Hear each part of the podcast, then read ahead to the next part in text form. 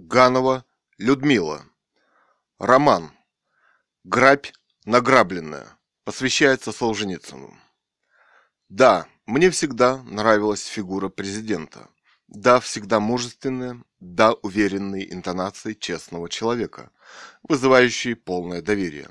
Впечатление силы, которое, правда, немножечко настораживало. Но мы так и стосковались по открытости, по простым истинам, с которыми родились, и с которыми должны бы и жить на русской земле, и умереть. Теперь должно быть все хорошо, и больше ни о чем не хотелось думать.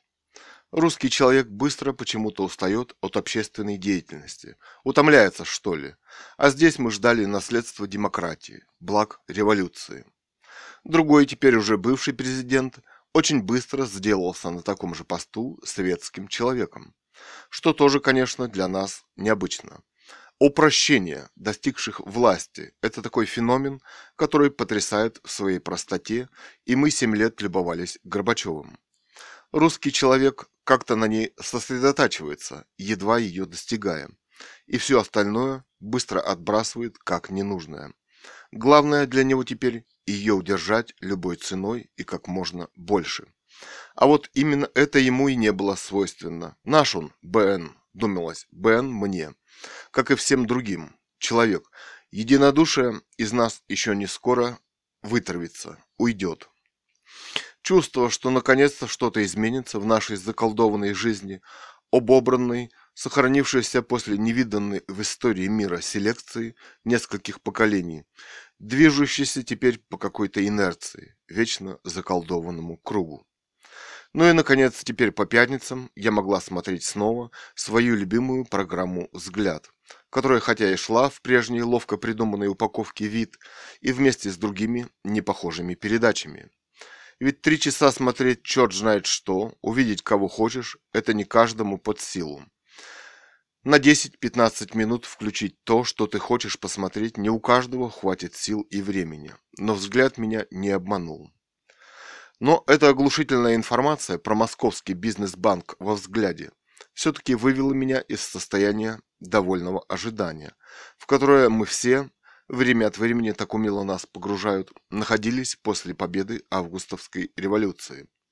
«Подождите, поверьте», — говорит нам БН, — «вся страна по-прежнему работает и ждет».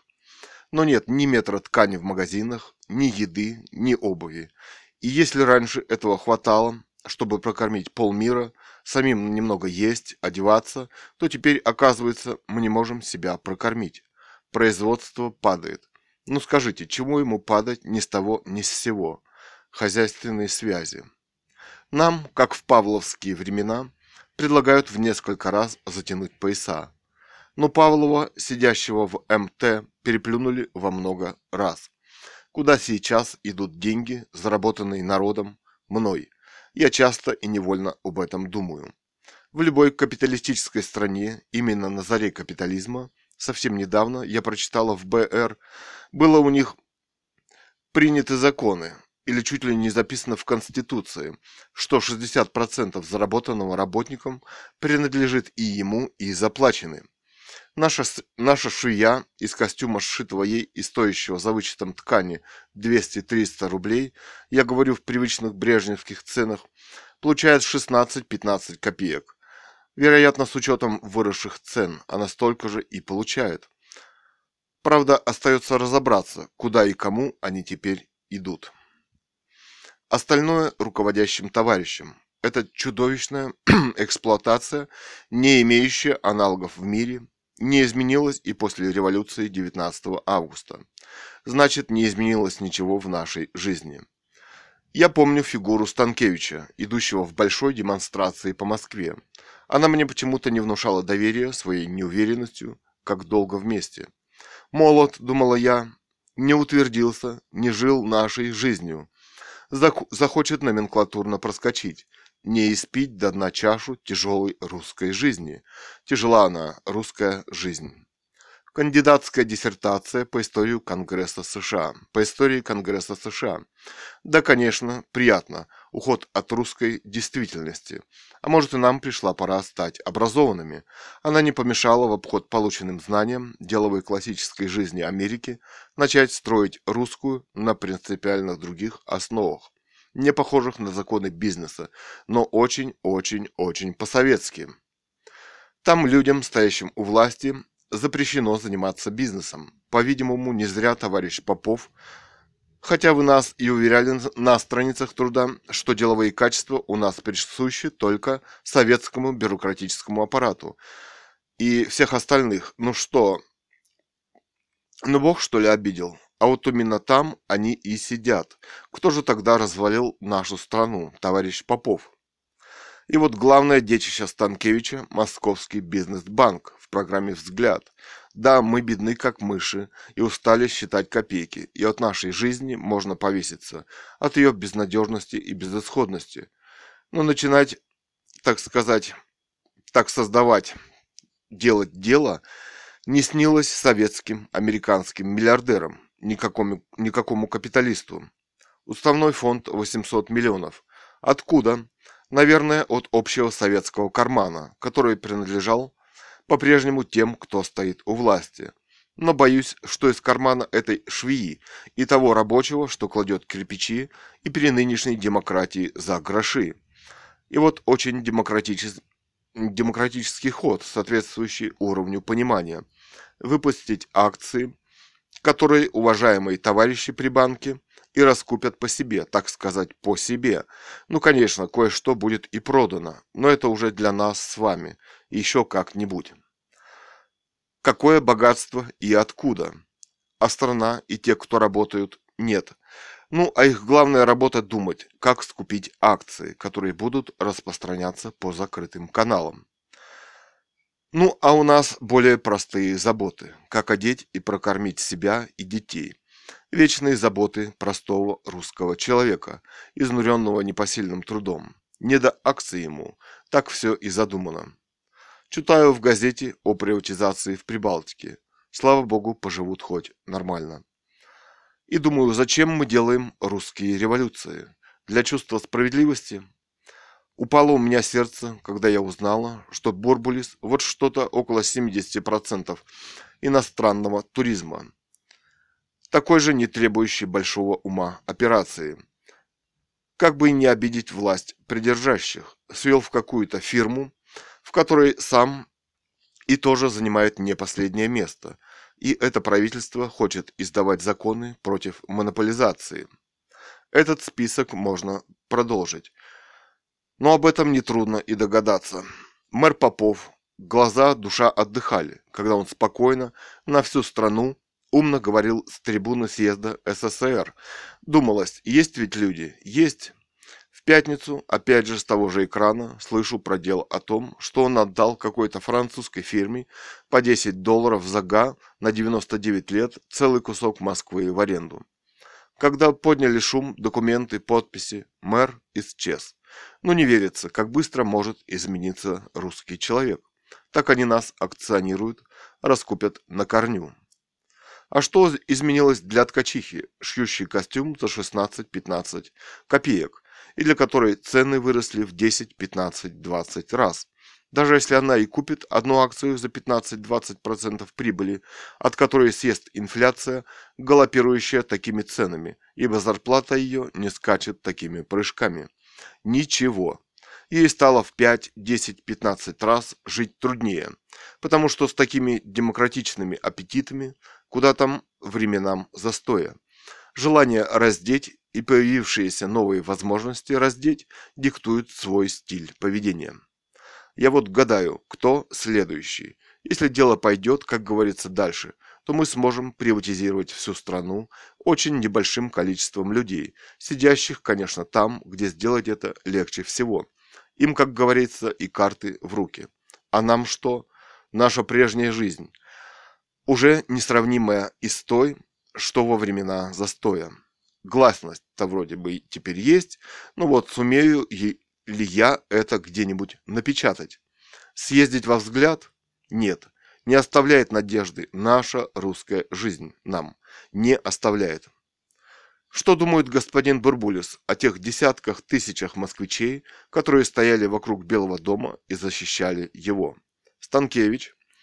День второй. Смотрю на елочку. Чудо-елочка. В дождике. В чудесных елочных шарах. Глаз не оторвать. Не отсюда ли русское представление о счастье? Нарядиться, на мир порадоваться нам бы. Рад влюбиться. Что думает господин Бурбулис, Гайдар и другие члены правительства, сказал мне Саша, придя с работы. Оказывается, было новогоднее интервью. И вот через год эта святая славная компания собирается в отпуск. Похоже, что это тот срок, за который они сумеют приватизировать всю нашу экономику. Удивительную покладистость проявляет господин Ельцин. Слишком много занимается своими делами, то есть своим бизнесом. Старые аппаратные интриги. У этих товарищей, а в данном случае они именно товарищи, они не нашли ничего умнее, как затянуть российские пояса. А вот депутат, депутат из Перми два месяца не может пробиться на прием. Может, нигде нельзя, чтобы американская фирма смогла подарить нам какую-то там фирму под лицензионный залог, кусок земли, поискать денег в российском государстве. Ну а военный комплекс, ребятки, теперь-то он вроде не так работает. Как он поживает? Ничего мы об этом не знаем. Ох, как жаль. И почему его никто не собирается, многоточие, затягивать поясок? Я думаю о новой фигуре, пришедшей на смену Язову. Ну, прямо скажем, тяжелый был человек, какой-то весь отравленный нашей атмосферой. Ему и самому в себе было всегда тяжело. Давайте вспомним это его про гибель солдат, цитата. Ну, выпал из окошка, конец цитаты. И долгое молчание. Ну, почему-то дома-то не выпадал. Это выпал из окошка навело меня на долгое размышление. Есть такое слово «оторопь», чисто русское, вряд ли переводится словом «испуг». Только у нас оно могло родиться, как только у нас мог родиться товарищ Язов. Страшную дань собирает служба в наших советских вооруженных силах. Три тысячи человек, наших мальчиков. Побольше, чем в Персидской войне против Саддама Хусейна, вооруженных до зубов нашим оружием. Там речь шла о десятках человек, и каждую жертву мы обсасывали, пытаясь нажить на ней политический капитал и ни одного сравнения с нашей войной в Афганистане. Глубочайшее похоронное молчание о тысячах и тысячах невинно убиенных мальчишках. Помню только один раз помпезную, отвратительную сцену, как выстроенных на плацу их награждали военные, обнаглевшие люди средних лет. Помню крайнего мальчика, опять беззащитного, Господи, покарай их. Новый адмирал Шапошников, храбро противостоящий ГКЧП, вдруг резко затормозил, получив главкома. А вот и свеженькая смерть мальчишки, стрельников, мечтавшего служить в горячих точках, может и попавший в строительные войска. Чем-то не понравился он капитану, для которого строил личный дом, наверное, своей просьбой перейти в десантные войска. И вот маме телеграмма о гибели – якобы под дугой тока высокой частоты, на крыше вагона. Только вот фотографий нет, как нет и соболезнования маршала, ставшей миг седой матери. Было только желание его оставить. Все грязные дела под крышей своего военного ведомства, то есть военной прокуратуры. Вот здесь и товарищ Шапошников проявил настойчивость. Вот это охрана чести военного мундира. Первыми, вставшими на охрану своих мальчиков, стал комитет погибших солдатских матерей. Ну как тут не вспомнить кодекс чести американской профессиональной армии, когда о каждой человеческой жизни проявляется особая забота. Как не вспомнить молящегося президента Буша с женой Барбарой перед началом войны в Персидском заливе? глубоко, сострадающие, сострадающие лица, берущие на себя страшную ответственность за другую человеческую жизнь. Мои чувства сострадания лишены полностью. Недавно увидела самого товарища Шапошникова по телевидению. Его волновало, что войну каждого государства, несмотря на какой-то переходный период, будет собственная армия. Все, что тактическое ядерное, все это тактическое ядерное барахло свезут к нам. Столбы, что ли, будут делать? Обобрали не одно поколение, а оказалось никому не нужно. Может, хватит рассчитывать на демократические правительства и честного президента, когда нам, наконец, начнут отдавать то, что нами заработано, и тогда мы сами сможем решать, какая армия нам нужна, профессиональная или нет, да и многие другие вопросы. На 40% от нашего труда не, созда, не создашь такого чудовищного военного комплекса и не поставишь под ружье всех наших мальчишек. Может, это единственная доступная нам демократия. Как может быть демократичным издевательство, позволяющее так обирать номенклатуре свой народ? Бессмертный пример о швее, шьющий костюм за несколько копеек. Костюм для номенклатуры. В сегодняшней российской газетке очень близкая мне статья Владимира Служакова о той же приватизации.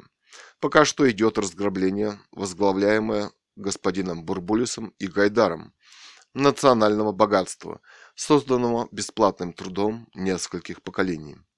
И лозунг наших демократов все тот же старый. Оказывается, люди, цитата, проедят, если им дать в руки собственность, почему ее не проедает и не пропивает господин Бурбулис и господин Гайдар? И последнее, что я думаю, почему товарищу Ельцину не пришелся по вкусу в качестве премьер-министра, успешно хозяйствующий и создавший мировую передовую фирму МНТК «Глаза» Святослав Федоров, человека, начавшего с 800 миллионов уставного капитала, а с того нуля, который так боятся представить ему наши сподвижники товарища Ельцина. По-видимому, именно свой, своей принципиальностью, умением работать, а не залазить в народный карман.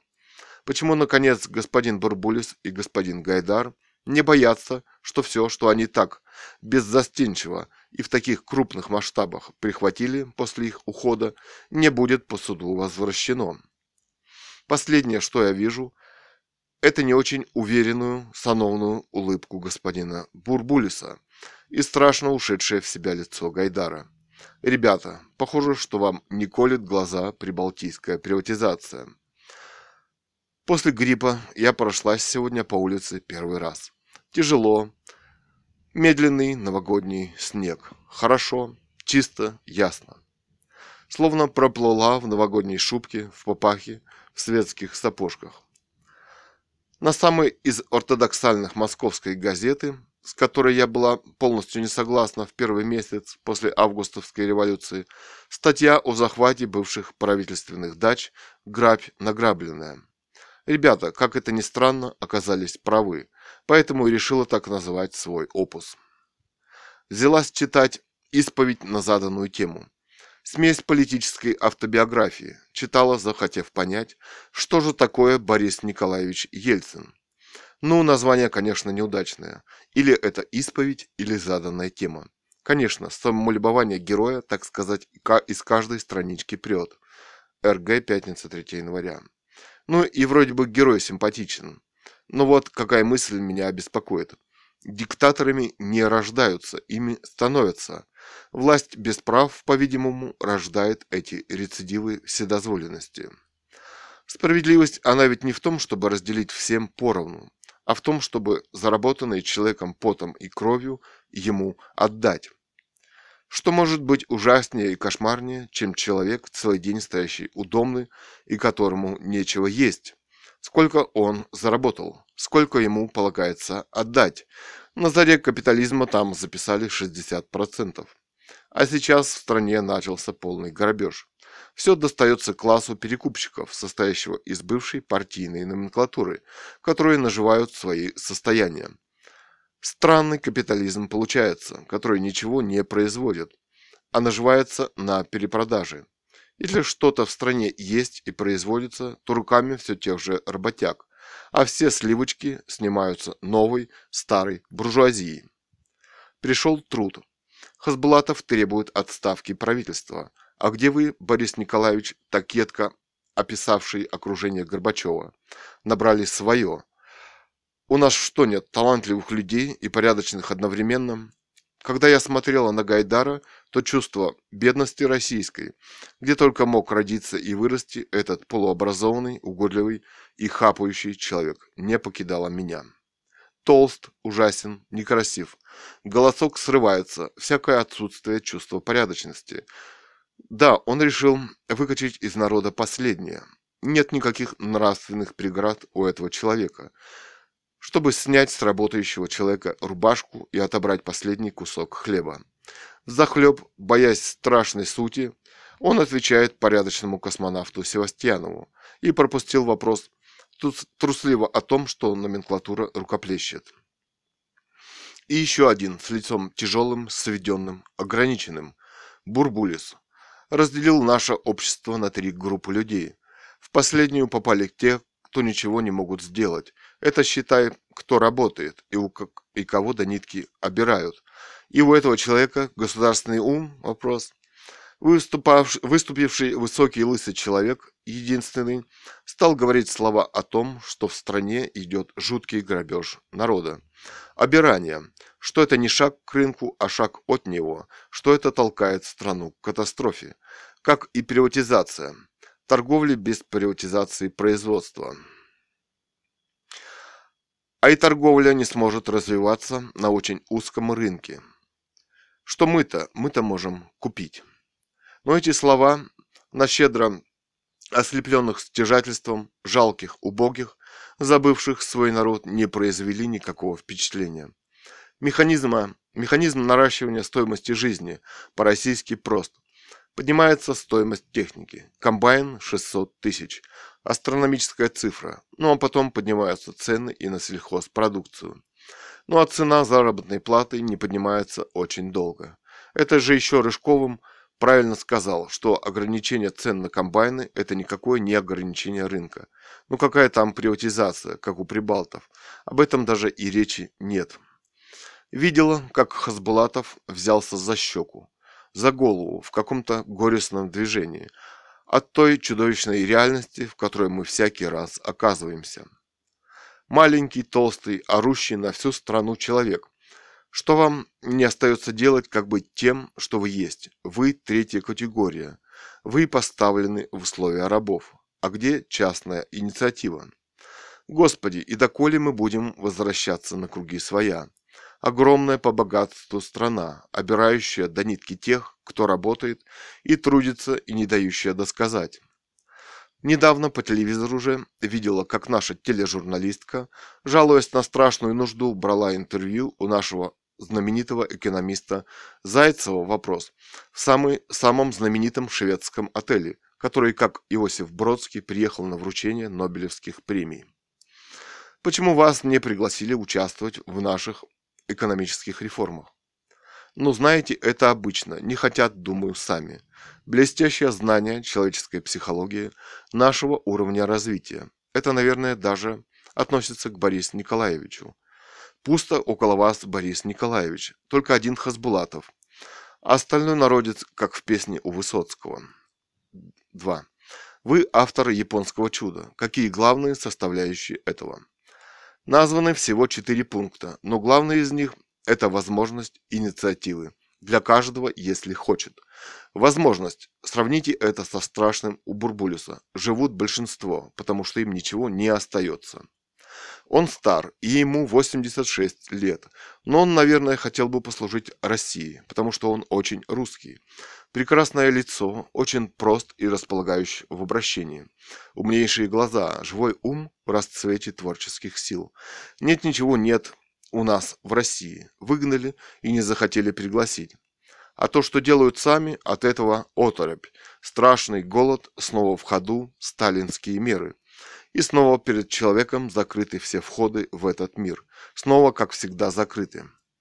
Нет ничего хорошего в России случиться не может. Заколдованная магическая страна. Страна, подвергшаяся страшной селекции, когда все здоровое в ней было надолго вырезано. Остались зомби-люди, в которых честность умерла. Их больше и не надо уничтожать. Стали вы меня тревожить, Борис Николаевич. Стала я сомневаться в вашем правдолюбстве. Исповедь на заданную тему – это книга самолюбования. Да, вы отчаянно боролись, но за себя, используя всех, и те три юных человеческие жертвы не оказались для вас страшным грузом, ибо одна человеческая жизнь равна другой. Недоумение в обществе по поводу того, что вы окружили себя не теми людьми, которые сами своей жизнью уже заняли те посты, которых вы их лишили, взяв к себе людей, никак не имеющих быть права в правительстве. Это начало вашего конца, нравственного, человеческого и обязательно политического.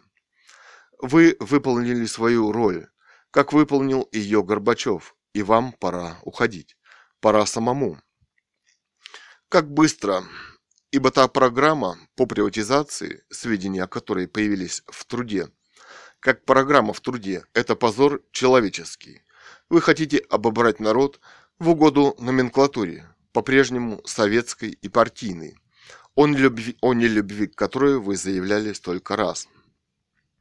В статье «Кому достанется богатство» за четверг, 23 января 1992 года В. Маневич, доктор экономических наук, заведующий лабораторией биржевого регулирования экономики Института проблем рынка РАН, открыто проанализировал весь, убог, весь убогий, неизгладимая печать советской власти, ее убожество и, и бюрократизма, схему приватизации без человеческого лица, которая отлична от всех приватизаций, которые уже имели место. Ну какие там купонные баллы и чековые книжки?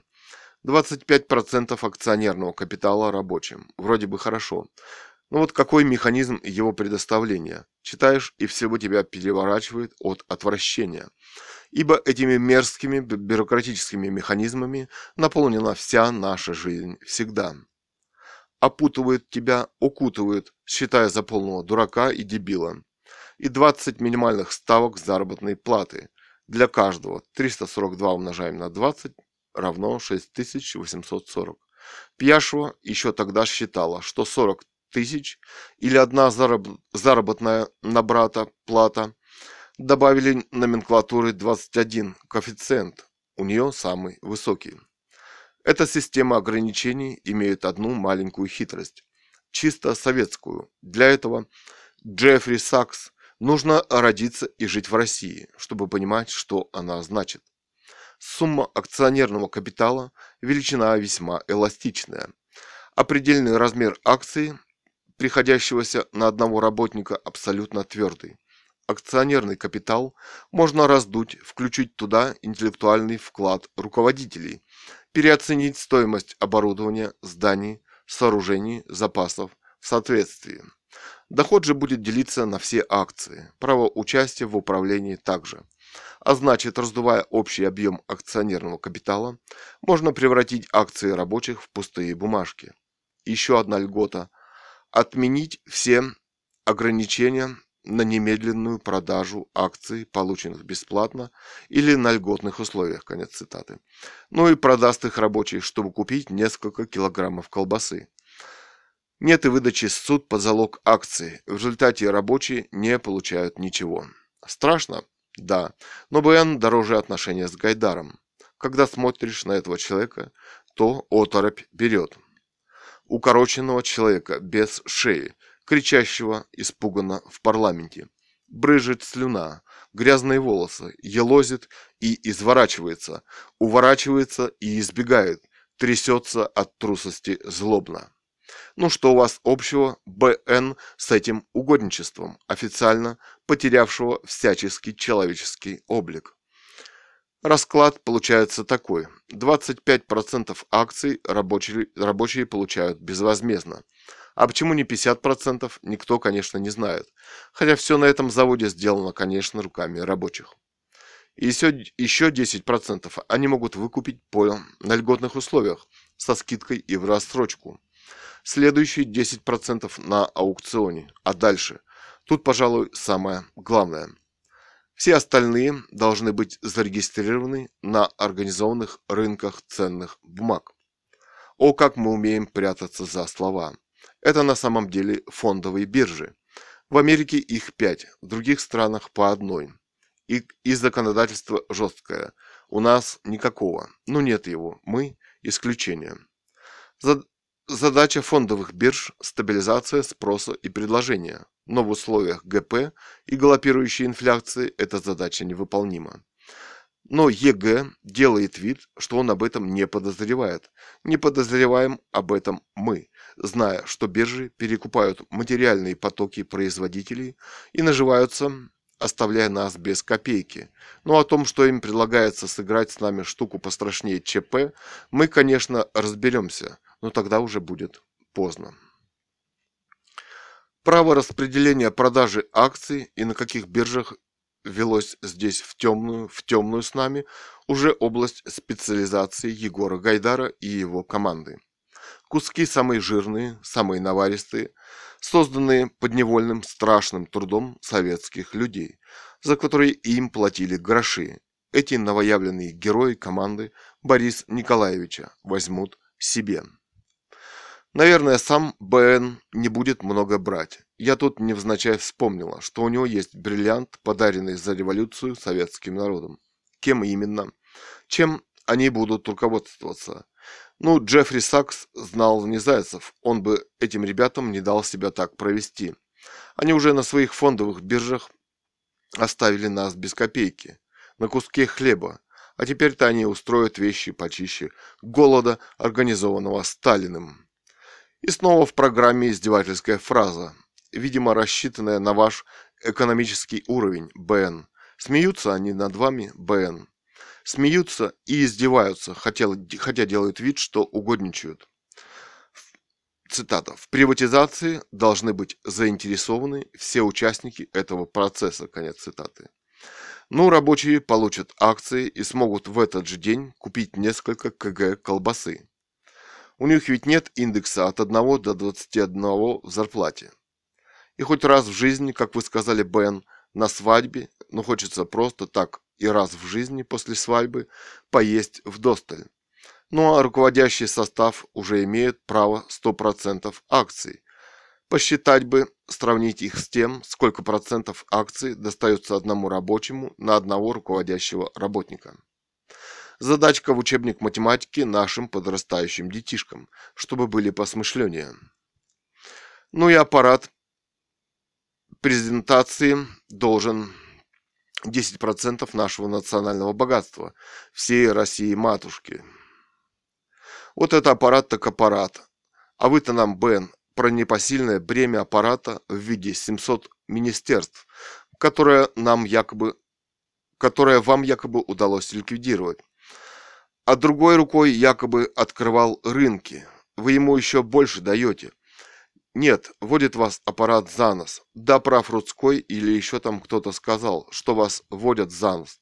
Что вы кукла-марионетка в руках этих мальчиков, которую орудуют магическим словом «рынок».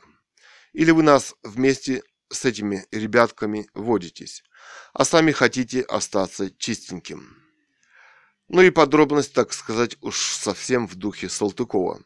Чиновник на 400 тысяч квадратных метров служебной площади. Велика Россия, велик произвол.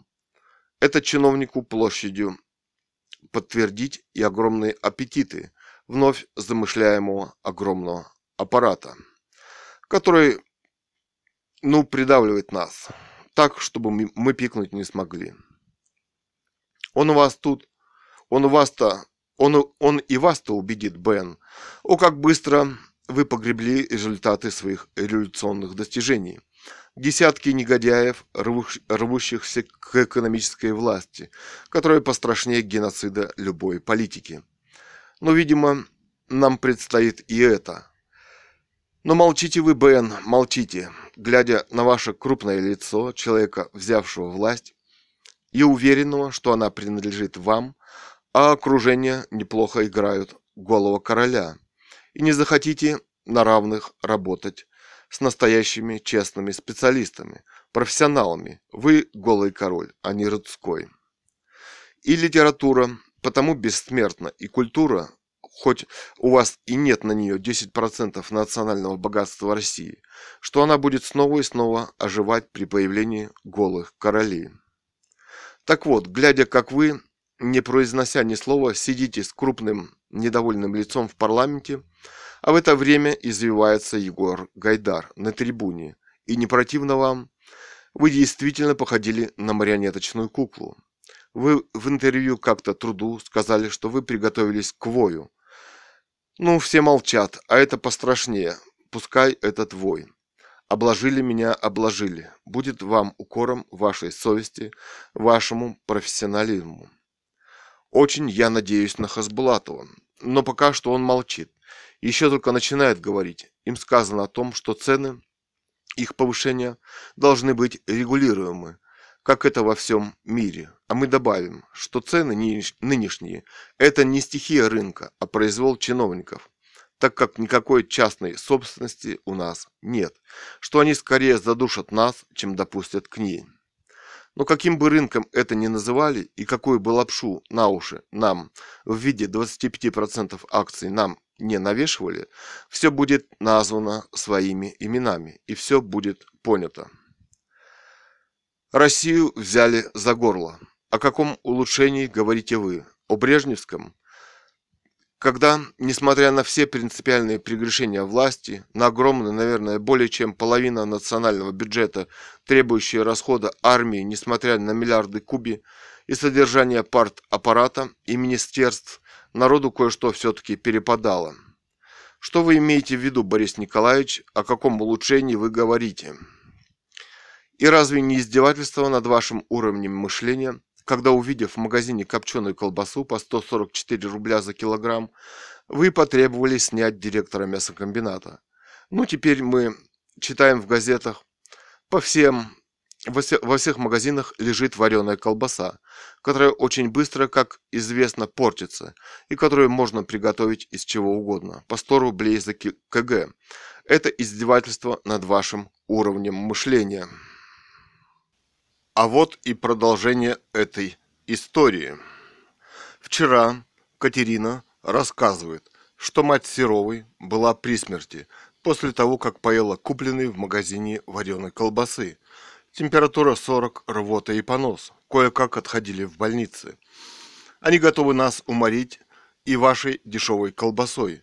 При смерти человек, наверное, жалел о 100 рублях, ведь каждый из нас больше 500-600, особенно женщины, в месяц не получает. Позор либерализации цен, проведенный дружно аппаратом чиновников и морящих людей с голода. Если у вас, Бен, нет никакой программы деятельности для России, хотя бы в самых общих чертах, то нужно окружать себя видными, знающими свое дело специалистами и порядочными людьми. Я помню, как в своей заданной исповеди вы издевались над окружением Горбачева и тех, кто входит в Политбюро.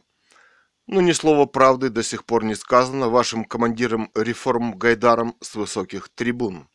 Однако, вы читая, как говорят, и просматривая газеты, вряд ли сделаете соответствующий вывод – я думаю о великой безгласной стране, в которой теперь позволено переводить капиталы за рубеж.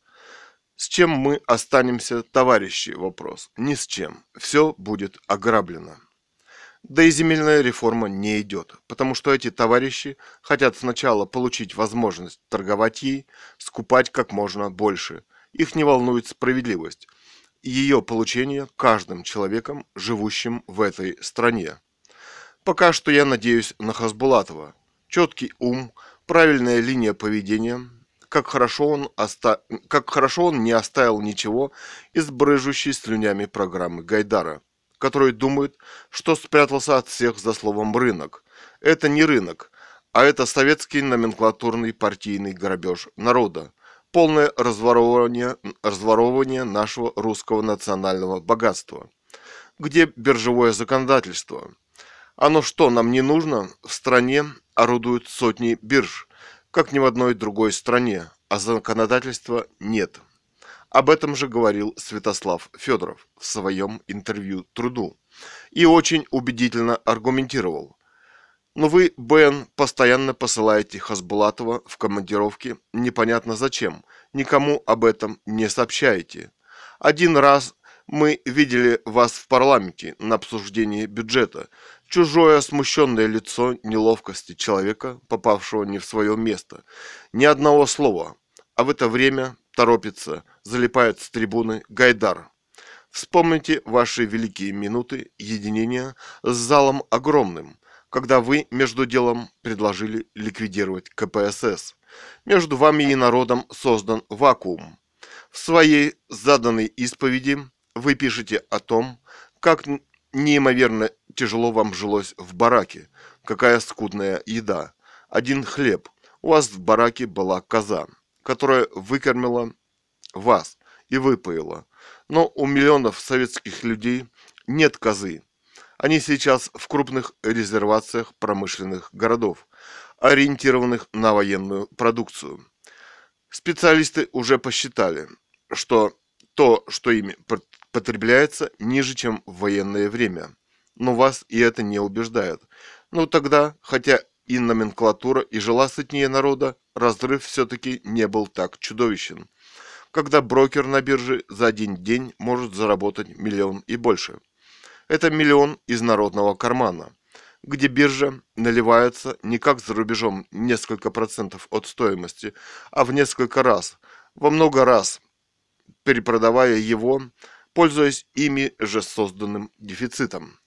Нет у нас частных производителей – и создав себе такой горячий капитал, все эти биржевики, устав от российской жизни, переводят его за границу, снова в который раз обирая Россию. Как политик, президент, решающий государственные задачи, вы уже доказали свою состоятельность. Каждый шаг ваш, как главы правительства, это доказательство того, что вы им не можете быть. На подходе первый этап реформы о приватизации – как вообще могла появиться такая реформа, не похожая ни на какую успешную реформу? Латвия и другие.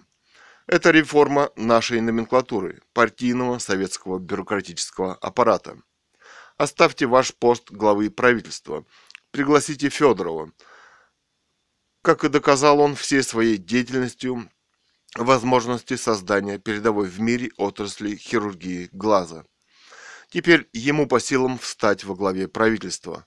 Кстати, сколько всего заработали все брокеры, ребята на биржах, а сколько заработал производящий их рабочий класс, работающий чуть ли не на царском оборудовании, сколько заработала сидящая в советское время построение, построение рядом с заводами номенклатура, сколько у нас миллионеров, состряпавших свои капиталы на перепродаже – и сколько на производстве, сколько их переведено за границу.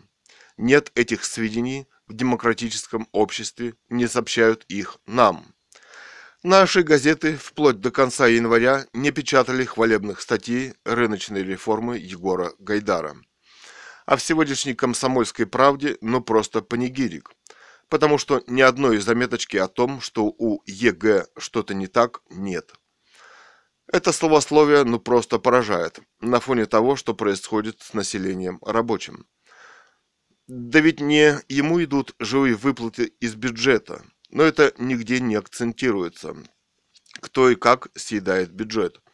Ну вот, чтобы поднять экономику, уже в который раз все трудности снова перекладываются на плечи той же рабсилы, которую полностью обобрали, и надеются на успех и надеются на успех. Он может быть только дутым.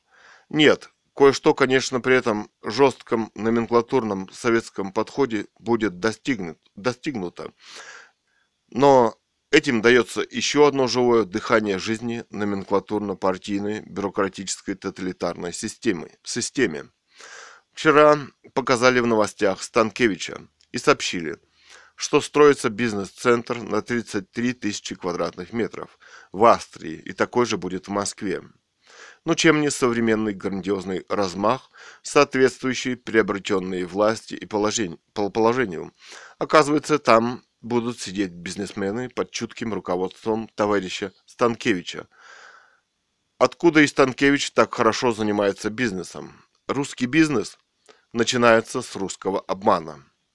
Ну, а первоначальный капитал, обеспечивающий всем русским одинаковую возможность стартовых условий, не об их ли отсутствии так заботится новая команда. Ну а там, где нет условий для таланта и возможностей, во что могут превратить люди страну, это мы уже знаем. И где, добавим, нет законов, обеспечивающих людям эти равные условия. Молчит и Станкевич о недостатках программы приватизации на русский манер. Он так быстро вне очереди все приватизировал, что ему теперь никто не сможет сказать ни слова за исключением взгляда. Вот интересно, будет ли взгляд сегодня. Новости. Счастливое лицо президента Ельцина, отправляющегося в Кэмп Дэвид с Бушем. В куртках. Он трижды машет нам рукой. Самая счастливая улыбку, которую я видела на его лице. При приземлении и речи в аэропорту он был тяжел, каменист, похож на робота. Общение на равных. Старый мудрый Буш, образец почти французского умения, общения светского, посматривает на преемника Горбачева как так бесцеремонно его потеснившего. Я думаю, Горбачев надеялся на движение масс в демократических реформах, но оно не произошло. А в это время я читаю статью о том, что, оказывается, Ельцин должен опираться не на народ, а на интеллигенцию, которая его умнее. Народ, оказывается, просто не в состоянии разобраться в той игре, которую ведет Ельцин и его команда. Итак, в какой мере теперь Ельцин должен опираться на народ, который привел его к власти, и что ему делать с номенклатурной интеллигенцией. Увы, он, едва придя к власти, вполне твердо занял сторону номенклатурной интеллигенции и окружил себя ей. А единственная задача, которая должна бы быть должна бы была здесь правильно помочь ему сориентироваться, это окружить себя лучшим, что имеет страна. То, что реформа – это почти полный провал, самому ему еще не ясно. Молчанов в своей «До и после полуночи» к одному из своих интервьюеров задает вопрос, уже наболевший у интеллигенции. Цитата. «Скажите, век хамов, он только грядет?» Очередное ограбление всю свою жизнь бедно жившей страны. Ну как это иначе назовешь? И с какой бесцеремонностью это делается? В вестях прозвучала незаметная информация со съездов партии, которая вообще не освещается, что движение демократическое стремится стать монополистической государственной властью, да, именно это и делается господином Станкевичем, Поповым, Гайдаром и Бурбулисом. Но как осторожно это было сформулировано. Вчера вдруг вспомнила замечание Бориса Николаевича Ельцина о своем же созданном им правительстве. Цитата. «Сейчас такое время, что даже грязные носки не выбрасывают». Конец цитаты. Но, рус, но русский-то народ, конечно, про грязные носки подумал. Нет, носишь, что попало. Ну, и на этом-то и остановимся. Мысли заходят в тупик и останавливаются. Намертво. А вчера меня и осенило. Нет, ни даром, ни даром он его с ними сравнивал. Но мы-то все сразу и не догадались. Вспомнилась Лермонтовская цитата. «Недаром она недаром с отставным гусаром». Конец цитаты. Ну вот, вместе с этим вспомнила я, как вы писали, что очень переживали, что вот Горбачев не дал вам работать на посту в московской партийной организации. А вы чувствовали, что у вас есть силы и способности. Но ведь и у Федорова есть способности и силы работать на этом же посту. Так как же это получается? Был и французский фильм, нам даже показали эту драгоценную пленку на вид о Ленинградской МВД психиатрической лечебнице. Было в ней свыше 500 человек, осталось 153 или 53. Прогресс, конечно, налицо. Назвали три самых популярных. Буковского и еще двух. Показали страшный черный ящик, в котором уже десятилетия работает с 67 -го года. Работают товарищи. Люди испытывают страшную боль. Глаза его, и это сладенькое выражение, оказывается, всех лечат так, как надо, а ящик страшный, примитивный. Ну, Буковского-то нет, а к другим, не имеющим такого веса, можно и применить. верные сподвижники академика Снежневского, сидят и преподают все, том же, все в том же институте. А нынешняя дама, директор, цитата, «все может быть и сейчас», конец цитаты, и сейчас играет в те же игры. Этот молоденький солдатик, которого профессионально довели и упрятали на всю жизнь.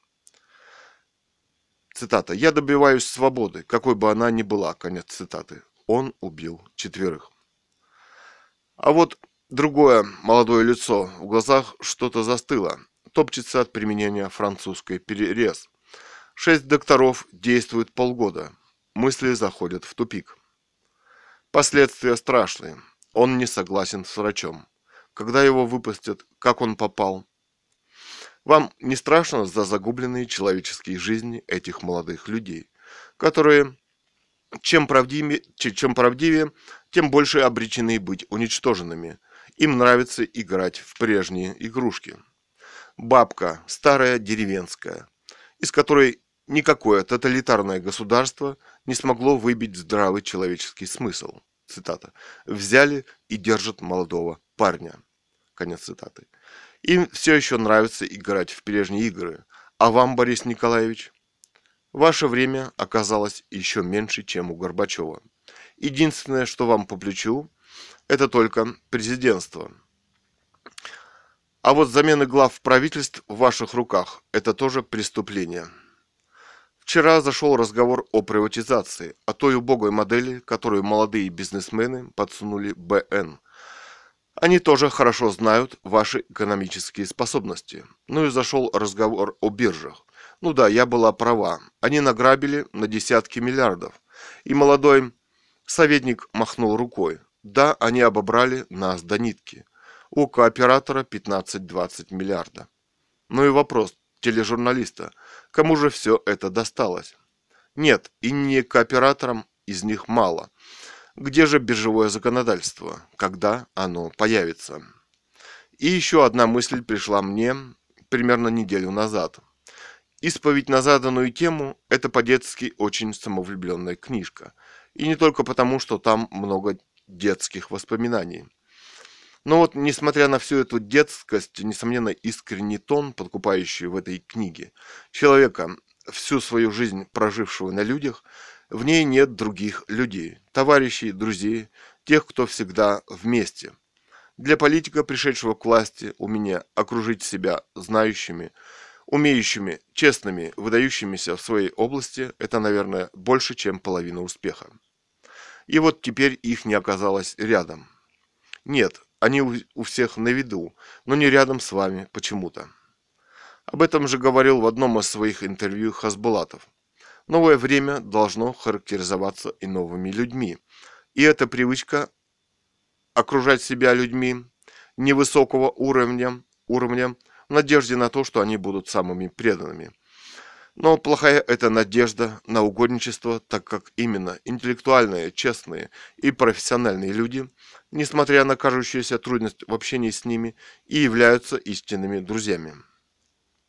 Ничему вас не научил урок Горбачева. Конечно, вы мне можете возразить, что эти люди несравнимы, но ведь и мы говорим об уровне Федорова, Явлинского и других, оказавшихся вне круга большой политики.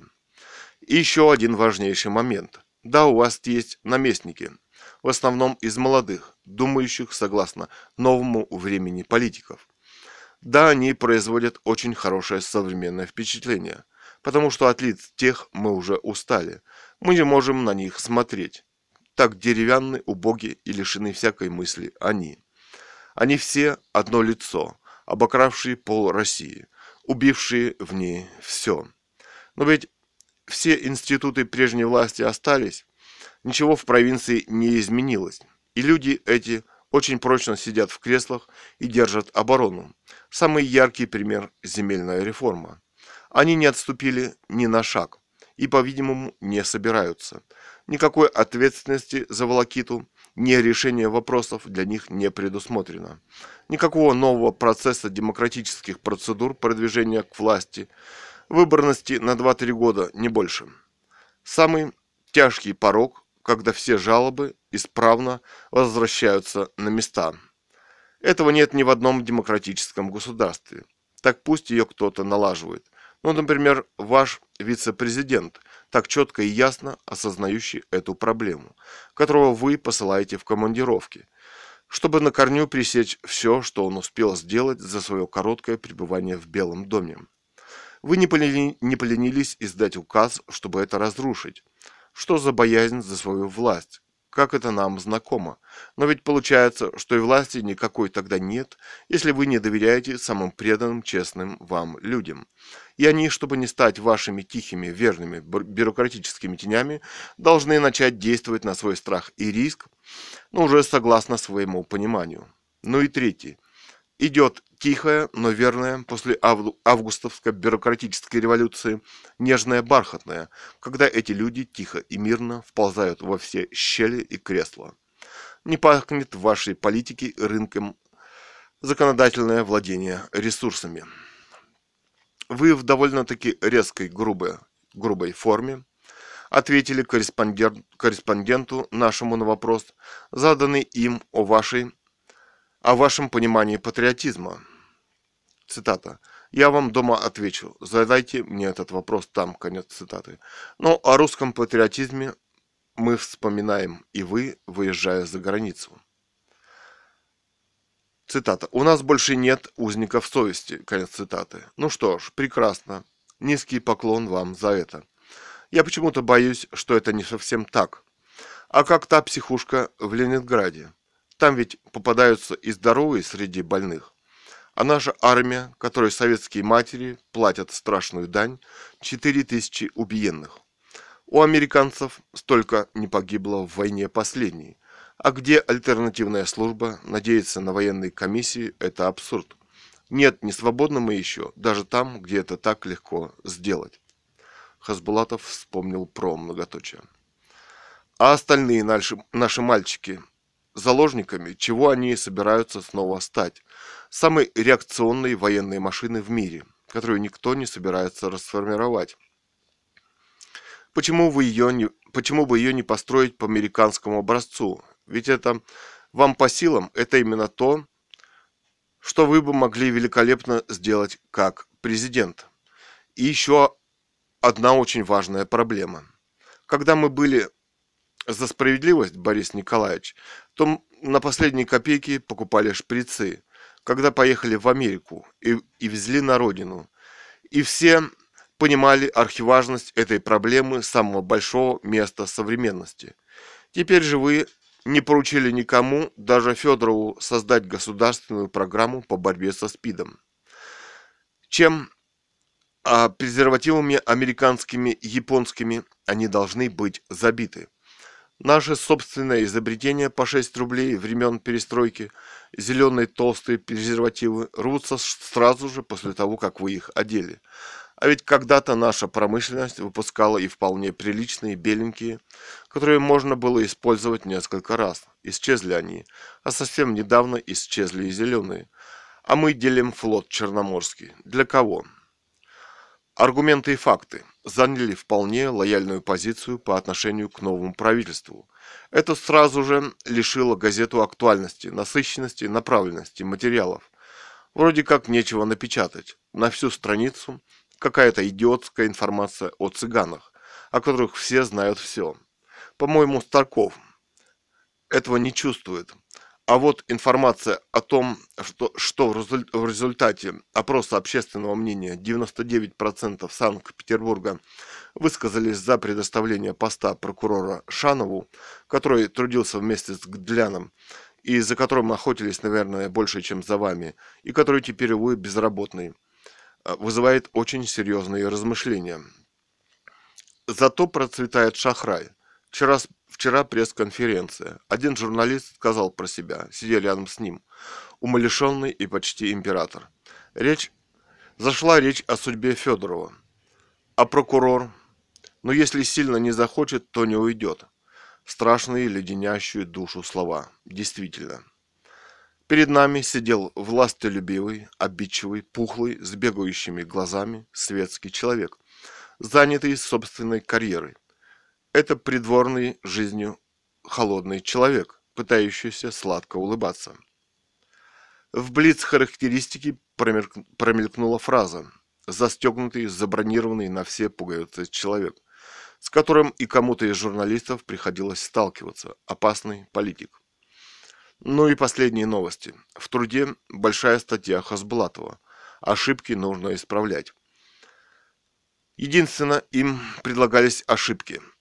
70-80% населения за гранью нищеты.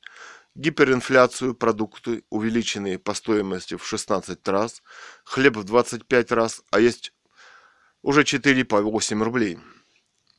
Гайдар оказался чистейшим продуктом советской бюрократической системы, очень простым до обидного. Кто ему позволил так обходиться со страной? Вы, Борис Николаевич. Названы Хасбулатовым и первые неотложные меры. Выборы премьер-министра через парламент. Это самое главное, ахиллесова пята власти БН. Ну да, и где условия для производителей? Где они? уже начало разрушаться само производство. Хорошая, честная статья. Я думаю, что главная причина, по которой нас всех зажали, это то, что инфляция ведет к новой власти. Вот они нас и решили удавить голодом. Больной, голодный человек – это концентрационный лагерь, а не страна. Принесла тетки «Мегаполис Экспресс». Очень дешевая газета. При такой инфляции, как у нас, просто подарок. По-моему, мы все-таки движемся к коммунизму. Сколько ни работай, ничего у тебя нет, кроме куска хлеба. По сравнению с аргументами и фактами, ну просто интеллектуальная по-настоящему газета и статья. Я думала, что это уже невозможно.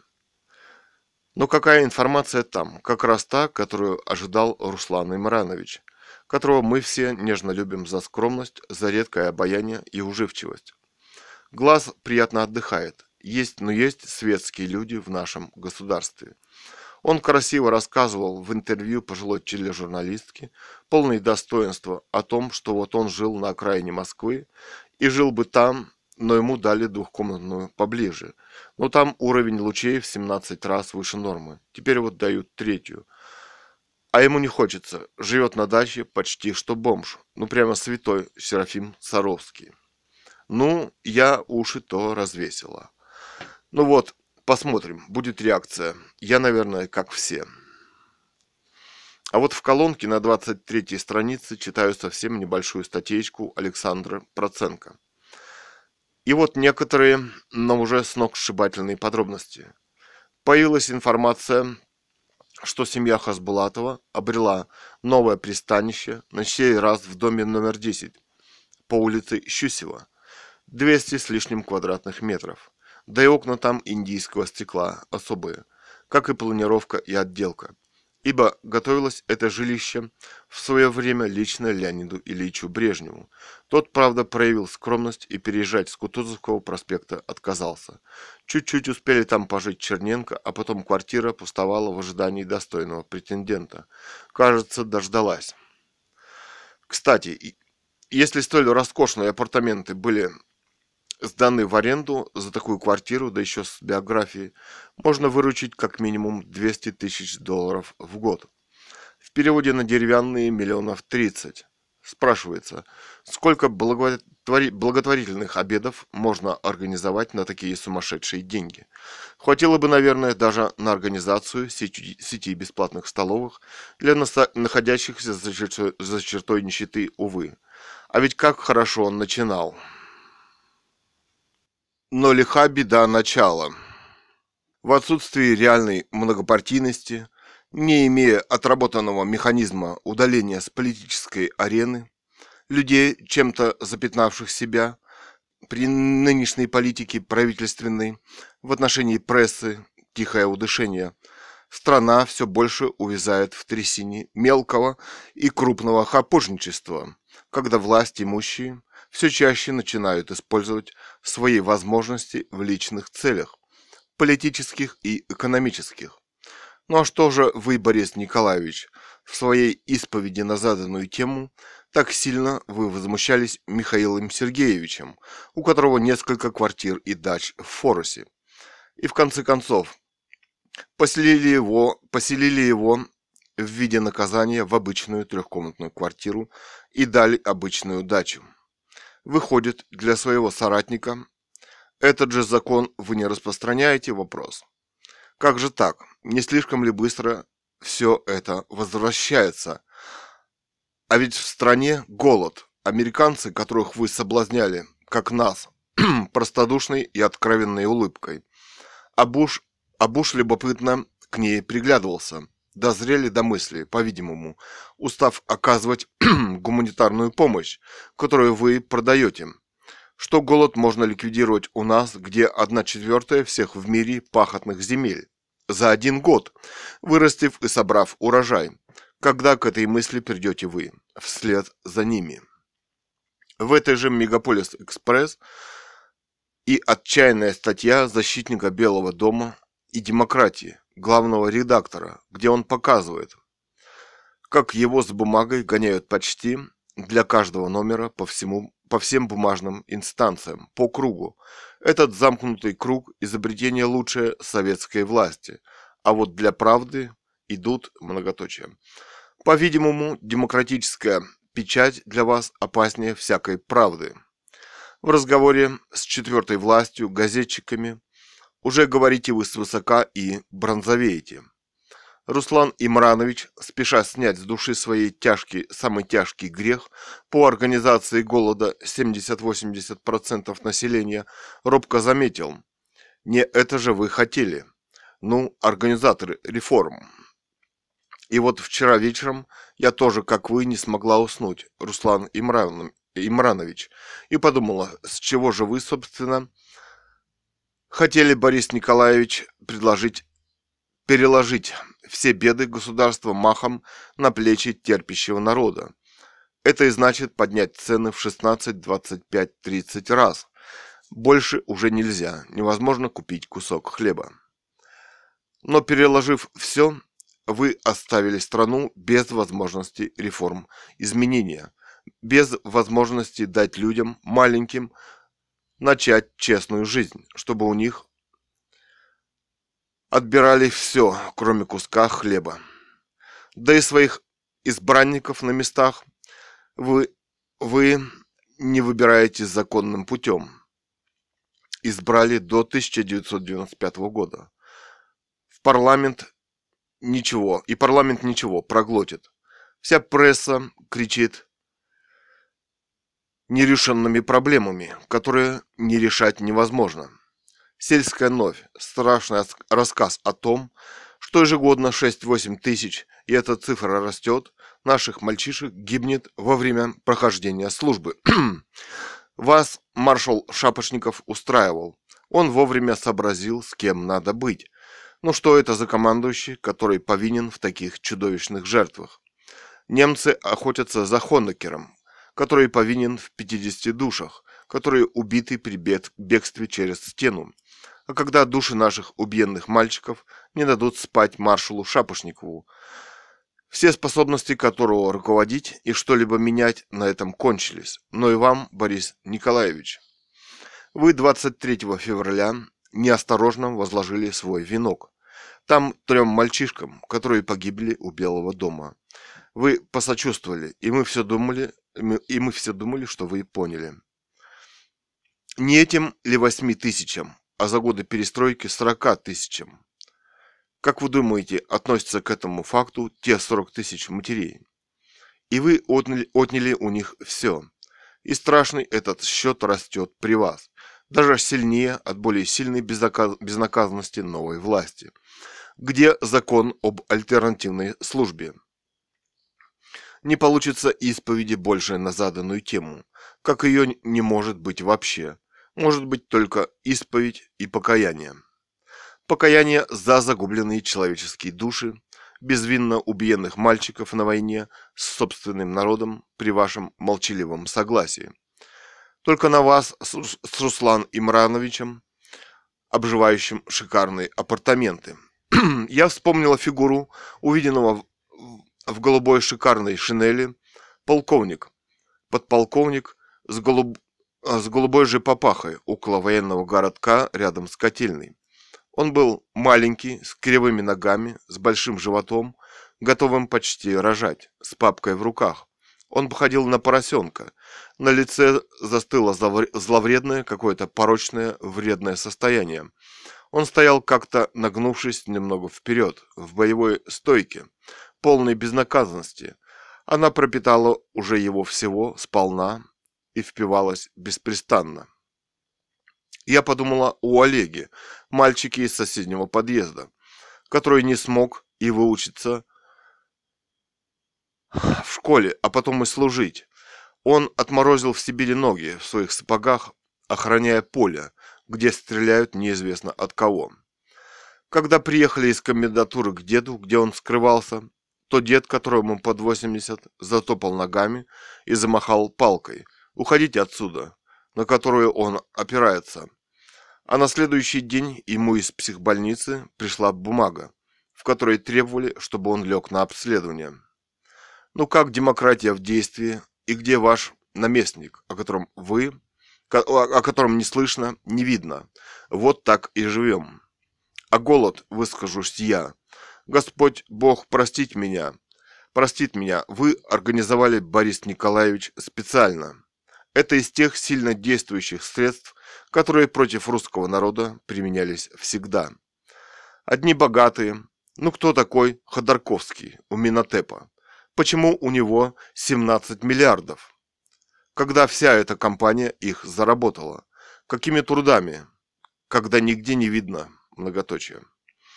А мы-то недоумеваем, почему гулял и Иванов. Остальные пределы. Да ни за какие деньги не возьмете вы их на работу. А то, что они начнут того же Руслана Имрановича выселять из дорогой квартиры, ну, чем, скажите, отличается это от Чубайса? Для них ничем. А ведь вокруг вас никто этого не скажет, ни один депутат или найдется, никто. Как хорошо все там, все там устроились. 6 марта. Похоже, что все, что нежно прикрывалось августовской революцией, отошло в прошлое. Предварительная расстановка сил закончилась в пользу коммунистов, как сказал Алек Герман, строящий у нас капитализм. Только капитализм будет русский, бюрократический. То, что было в начале с банком Станкевича, это только первые его ласточки. В КП за 3 марта статье Сичко «По ком звонит колокол» мы, мы узнаем о новом проекте века. Зампред госкомимущества – как точно он поставлен на свое место. Документы. В состав учредителей вошли шесть крупных предприятий военно-промышленного комплекса НПО «Энергия», НПО «Вега-М», ПО «Машиностроительный завод имени Дзержинского», ПО «Завод, ПО «Завод имени Серго», информагентство «Итартас», Главное техническое управление «Россия», экспорт оружия, а также 18 физических лиц – официальным промышленности России А. Титкин. Самое забавное в том, что эти 18 физических лиц оцениваются для сравнения НПО ВГМ. Господин Кашеваров принес космический радиолокационный комплекс стоимостью 24 миллиона рублей. А вот мозги и связи О. Белякова и бывший зам оборонным отделом ЦК КПСС и Кравченко, бывший председатель Гостелерадио СССР, стоит по 10 миллионов. Всего мозги оценены в 200 миллионов, а весь уставной фонд в 1 миллиард. Криминал усматривается в том, что предприятия, учредители внесли в уставной фонд, оцениваемый в 1 миллиард рублей, часть своей недвижимости по остаточной стоимости, которая явно не соответствует ее реальной рыночной цене. А ведь именно так предлагается оценивать предприятия в программе Гайдара по приватизации, якобы с целью избежать раздувания игры с ценой предприятия предприятий. Вот это рынок по Гайдару. Надежда на то, говорит Исичко, что найдется в законе лазейка, позволяющая под благовидным предлогом выкупить лакомый кусок, а потом через акции и свою прибыль, ну, а также будет оцениваться, вероятно, в будущем и интеллектуальный вклад. Вот это широта размаха. Еще немного, ребята, и мы все будем скуплены на корню. К этим бывшим функционерам ЦК КПСС нужно прибавить чье-то высокое положение. Власть используется теперь за обладание собственностью. По скриптум. Не менее интересен все тот же неутомимый, неутомимый В. Черногородский. Вычислил еще одно крамольное АО закрытого типа на основе госконцерна «Газпром». В советы его директоров вошел все тот же зампред Госкому имущества России А. Юткин. А, ну вот, так вот круг замкнулся. Умеют товарищи организовать круг с, с пользой для себя. А вот нас пускают по другому кругу советской власти, когда тебя вернут на то же место, откуда начал. А вот и свежие новости о нашем обаятельном спикере. Оказывается, он решил отдать бывшую госсобственность одним росчерком пила, пера ВАП ГАСП, бывшему хозяину, его председателю, Четверякову НН, генерал-лейтенант КГБ. В последнее время он увлекся созданием советско-итальянских СП, фирмы «Рапортш». Наконец, вчера Четверяков вылетел в Италию на презентацию изданной при посредстве ГАСПа книги «Тени над Белым домом» вместе с ее автором Русланом Хасбулатовым. Жить становится веселее. И вот я думаю, почему же мы не выбираем в президенты того, кто два года отсидел во всемирно известной психушке и остался человеком? Почему впереди обиженный властью товарищ Ельцин, сидящий не на таком уж плохом месте и при Горбачеве, а те в лагерях, не, побя... не побоявшиеся, но боровшиеся, а те 10 тысяч, пришедшие защищать Белый дом, что они, товарищ Хасбулатов, должны иметь. Как трогательно нам о своей нравственности, неподкупности говорите вы, БН, в своей исповеди. Ни малейшего промаха за 10 лет. Только один раз позвонили в суд из-за директора завода, проявлявшего жилку бизнесмена, проявившего жилку бизнесмена. Куда она делась, это неподкупность, абсолютная честность, в которой вы нас уверяли. В печати промелькнуло сообщение, и где пенсионеры завели уже в пятиэтажке в кухне, ну и курочек. Все тот же литр молока и пяток яиц, все тот же вечный российский метод спасения от голода, но уже организованного вами для быстрого и не и неправового обогащения вашей лично вами созданной номенклатуры. Я помню, как вы, оправив пальто, вышли к людям, камерам к людям.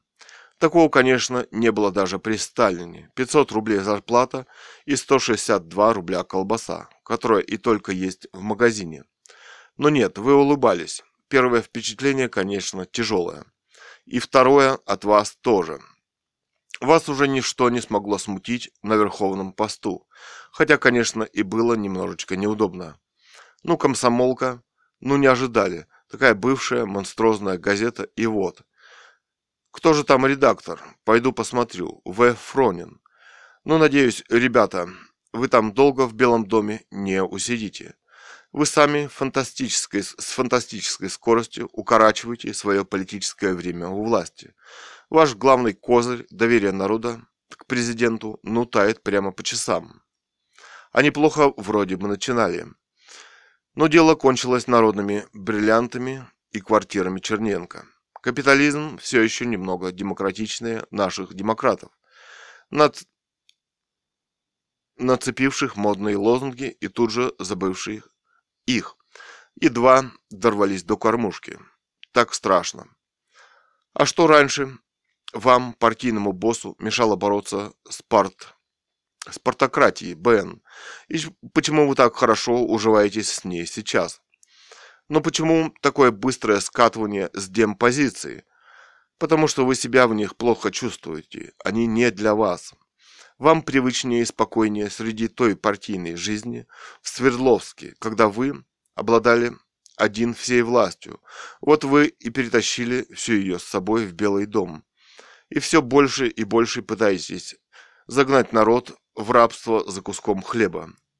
Это лукавая Простоватая улыбка, рубаха парня. Что-то в ней настораживает в нашей Российской империи, основанной на деспотизме и терроре. Зачем вам оно? И для нас. А вы, ваши фотографии в труд. Бог ты мой, как уверенно вы сидите и смотрите, смотрите в дворянском кресле у дворянского стола, как слились.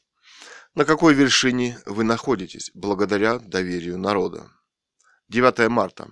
Снова комсомолка и аргументы и факты. Интересно читать. Как подается одна же одна и та же информация. Похоже, что АИФ пытается нейтрально изложить информацию с Коло. Получается трусливо. А вот, а вот спектакль, спектакль, разыгранный для масс с Коло, Бен. Им выступил реальнее Юткин. После раздела сидит на своем месте, оказывается прокуратуре никто около не знает. Документы говорят у главного прокурора. Вот и все. Ну а продолжение зависит там от БН. Дело получило огласку, и его придется как-то кончать. Но никто уже не спрашивая, что это за законы, позволяющие мозги проданные, Кравченко оценивать в 10 миллионов. Значит, мы изобретаем какой-то новый капитализм. Кравченко потом будет получать ренту со своих мозгов оформленных. Люба, Люба, Люба, братцы, жить. С нашим атаманом не приходится тужить. А вот уже в комплементарной сладенькой статье перепечатки говорится уже о вас, что вы не раз меняли свои убеждения – но что это так и нужно, и что любой из команды интеллектуалов Гайдара умнее вас, Бен, и вы публично об этом заявляли. Печально, ибо имеются и более умные, чем Гайдар, но вы их явно не переносите. И еще одна мысль пришла ко мне. Ну, а кто бы еще у нас мог быть президентом? Ну, я бы поставила Ратуши, Ратушинскую, ибо пока эта женщина 7 лет сидела в промозглых, как смерть, лагерях, а вы в это время советские ревностно, без замечаний служили этой системе, Ратушинская твердо усвоила те взгляды, которые вы так часто теперь меняете. Ну, Солженицына, потому что этот человек схватился с системой, которая уничтожала миллионы людей, а ваша культурная программа сводится к открытию школы шахмат. Вы даже симпатично, жуликовато пишете. Не каетесь, а ведь это исповедь о том, что подъехала техника и уничтожила дом. У этой техники был начальник, и порядочнее сто раз слетать, слететь со своего тошного места в Свердловске, чем уничтожа, уничтожать место колоссального преступления. Не осознавая вины этой системы и ревностно ей ревностного ей служения. Ее невозможно, многоточие, и играть с ней, как начали играть вы, тоже не следует. Миллионы безвинно убиенных не простят. Страшная тень, невиданной в мире, чудовищной селекции висит над Россией. И все. И все уцелевшее, способное мыслить, работать, должно быть в Белом доме. Этот список я бы хотела еще продолжить. Бурбулис, как священник над гробом умершего, говорит всей России, что надо потерпеть. Голубчик, Россия терпит давно, и этот припев ей знаком лучше всех. Хорошо ему отвечают шахтеры, единственный рабочий класс, который собой рискует каждый день. Они требуют Бурбулиса к себе в Кузбасс, и он отвечает отказом. Въехали в Белый дом на шахтерском движении, а теперь знать их не желают. Я уже совсем было приготовилась кончить свои записки обывателя, но последняя фраза мучила меня, как Руслана Хасбулатова, по ночам. Но здесь я прочитала сногсшибательную информацию в, Мегаполи... в Мегаполис Экспресс, по-моему, нашей лучшей теперь российской газете. Ну, про этих самых королевских, для высших эшелонов власти, которые они там едят. Бог ты мой, это же самая низкая точка падения, ниже которой, по-моему, дискредитироваться невозможно. В стране голод. Они в лучших коммунистических традициях жрут этих Конечно, вроде бы прятаться теперь ни к чему, и вся чересчур простоватая суть наружу. Но что грозит нам в лучших коммунистических традициях? Что-то не, шло, не слышно ничего про рейтинг. А мысль, которую я хотел окончить, так сказать, проста. Борис Николаевич, не стоит делать никаких революций, кроме одной. Работающего тяжким трудом и просто работающему человеку нужно платить хотя бы заработанный физиологический минимум, а потом, как всем остальным, пускаться вплавь с экспериментами. Съезд не смотрю. Думаю, что вы его, Борис Николаевич, проиграли. Да и экономическая власть вам ни к чему, то есть должность премьера. Вы же не сумеете ей распорядиться. Единственное, для чего бы вам была нужна власть, это привлечь того, кто смог бы что-нибудь сделать. Но вы их обошли. Автор Ганова Людмила. Расшифровывали рукопись. Дети писателя Гановой Людмилы, поэт Кэт Ган и современный художник Цуриков Илья. Октябрь 2020 года.